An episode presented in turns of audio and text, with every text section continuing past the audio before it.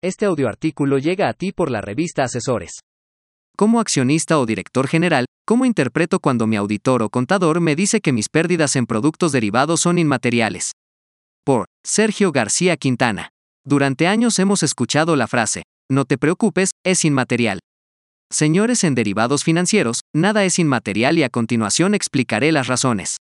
Para los auditores y contadores, la importancia relativa o materialidad está en su alcance e interpretación personal sobre la magnitud del efecto o consecuencias que pueda tener cierta información financiera establecen y deciden si la omisión, error o distorsión de las cifras que reflejan la situación financiera de la empresa afectarán sus utilidades y la toma de decisiones del Consejo de Administración, inversionistas, analistas y calificadoras de riesgo, que esperan encontrar en la aseveración del auditor externo, si las cifras auditadas reflejan confiablemente la situación financiera de la empresa.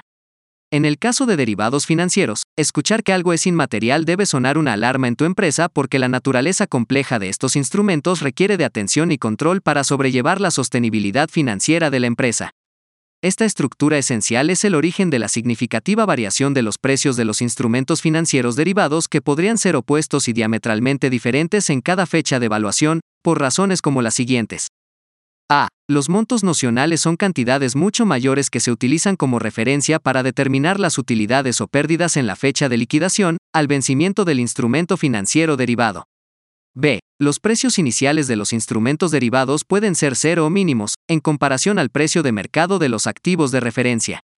C. Son instrumentos muy apalancados que pueden originar pérdidas o ganancias iguales a las que se obtendrían si se tuviera una posición en el activo de referencia con una inversión inicial mucho menor. D. La integración de diferentes derivados en un solo producto dan un resultado combinado, estructurado e interdependiente que incrementan la complejidad de su comportamiento, valuación, condiciones y resultados de compensación. E. El nombre del derivado no refleja todos los factores que influyen en su valuación, hay que considerar el apellido también porque pueden estar sujetos a resultados inesperados y adversos no identificados inicialmente. Recuerda que hay más de 170 tipos de derivados y no es lo mismo un forward que un break forward. F. Las revelaciones deben mostrar el impacto de escenarios esperados e inesperados, poco probables y extremos que le permitan al empresario y a sus inversionistas dimensionar los efectos reales y sus efectos en la utilidad de sus empresas. G. Si no se puede medir, registrar la estrategia y su correspondiente eficiencia de cobertura, se proyecta como una empresa especuladora carente de administración de riesgos y desconfiable lo que al cierre de un mes X puede ser una pérdida inmaterial de 5 millones de pesos, en otro momento, a un mes, seis meses o un año, las variaciones de tasas de interés o en el tipo de cambio pueden llevar esas pérdidas, que antes eran inmateriales, a ser de 50 millones 200 mil 400 millones de pesos y en diversos casos, mucho más, dependiendo del volumen de referencia y del tamaño de la empresa.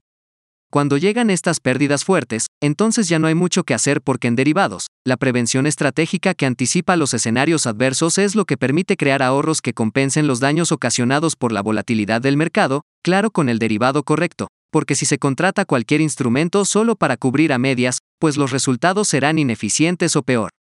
Se pueden maximizar las pérdidas por contratar derivados de alto riesgo y con condiciones nocivas para la empresa. La omisión de información o errores que se hayan presentado durante la ejecución de la auditoría deben dar lugar a salvedades en el informe, las cuales deberán ser tomadas en cuenta por los usuarios de este dictamen y servir como herramienta para la toma de decisiones estratégicas y financieras de la empresa. En el caso de los instrumentos financieros derivados, no se puede aplicar el término de inmaterialidad al emitir una opinión sobre las cifras en volumen, monto o relación con otro activo o pasivo del balance general o el estado de resultados y tampoco dejarlos fuera como cifras no auditadas, ni como una salvedad que ponga en duda la confianza de los resultados presentados. Ignorar los efectos del portafolio de derivados financieros es arriesgarse a enfrentar consecuencias llenas de incertidumbre, que no permiten tomar medidas oportunas para evitar pérdidas significativas o incluso quiebras irreversibles.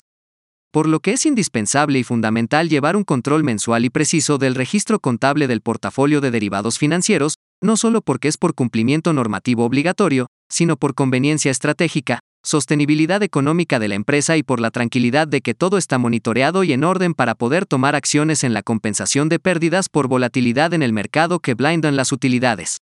Si tuvieras un lunar raro en la piel y al checarte el doctor te dice que no es de importancia porque en su opinión es un pequeño cancercito, inmaterial, y que por el momento lo omite de su revisión y diagnóstico, Además no cree que crezca mucho, ¿lo dejarías así, sin hacer nada o tomarías cartas en el asunto? ¿Qué pensarías de ese doctor? La salud de las personas, así como de las empresas, es fundamental. Cualquier síntoma que nos afecta debe ser atendido para evitar complicaciones posteriores. Una empresa sostenible es una empresa sana. Los derivados financieros son un gran aliado financiero, pero deben ser estructurados con estrategia y cautela para llevar al máximo sus beneficios.